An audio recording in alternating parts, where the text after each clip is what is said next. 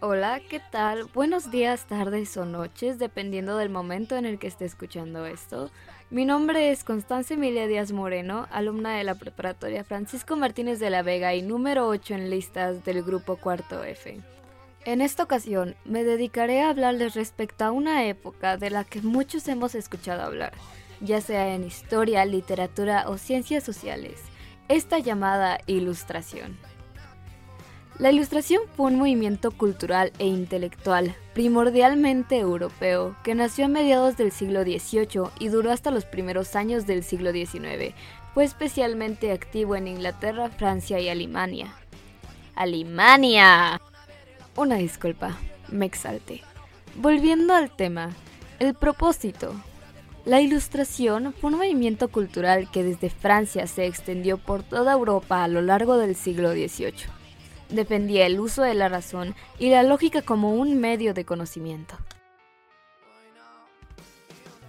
Para ponerlo en palabras más simples y algo que podamos llevar más a la ligera, porque el chiste de esto no es hacerlo cansado, la ilustración o el siglo de las luces se basaba en el pensamiento y en la razón.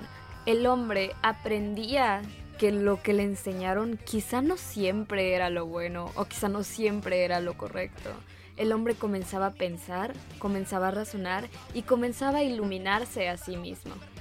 Como consecuencia de esta era, sucedieron lo que fue la Guerra de la Independencia de Estados Unidos, la Revolución Francesa, que dio paso a la edad contemporánea que conocemos hoy en día, y la Revolución Industrial que tuvo lugar en Inglaterra.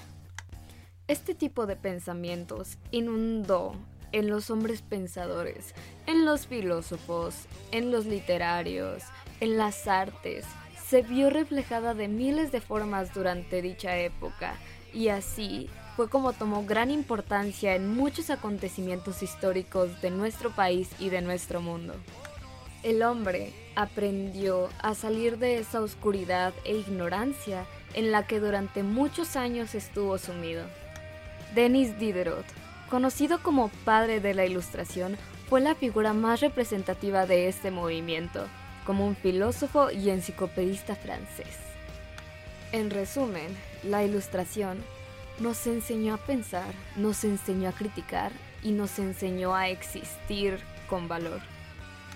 Esta nos propició los derechos humanos, la democracia, la igualdad de oportunidades, el capitalismo y su correlato, la economía del mercado, entre muchas otras cosas que permanecen hasta el día de hoy.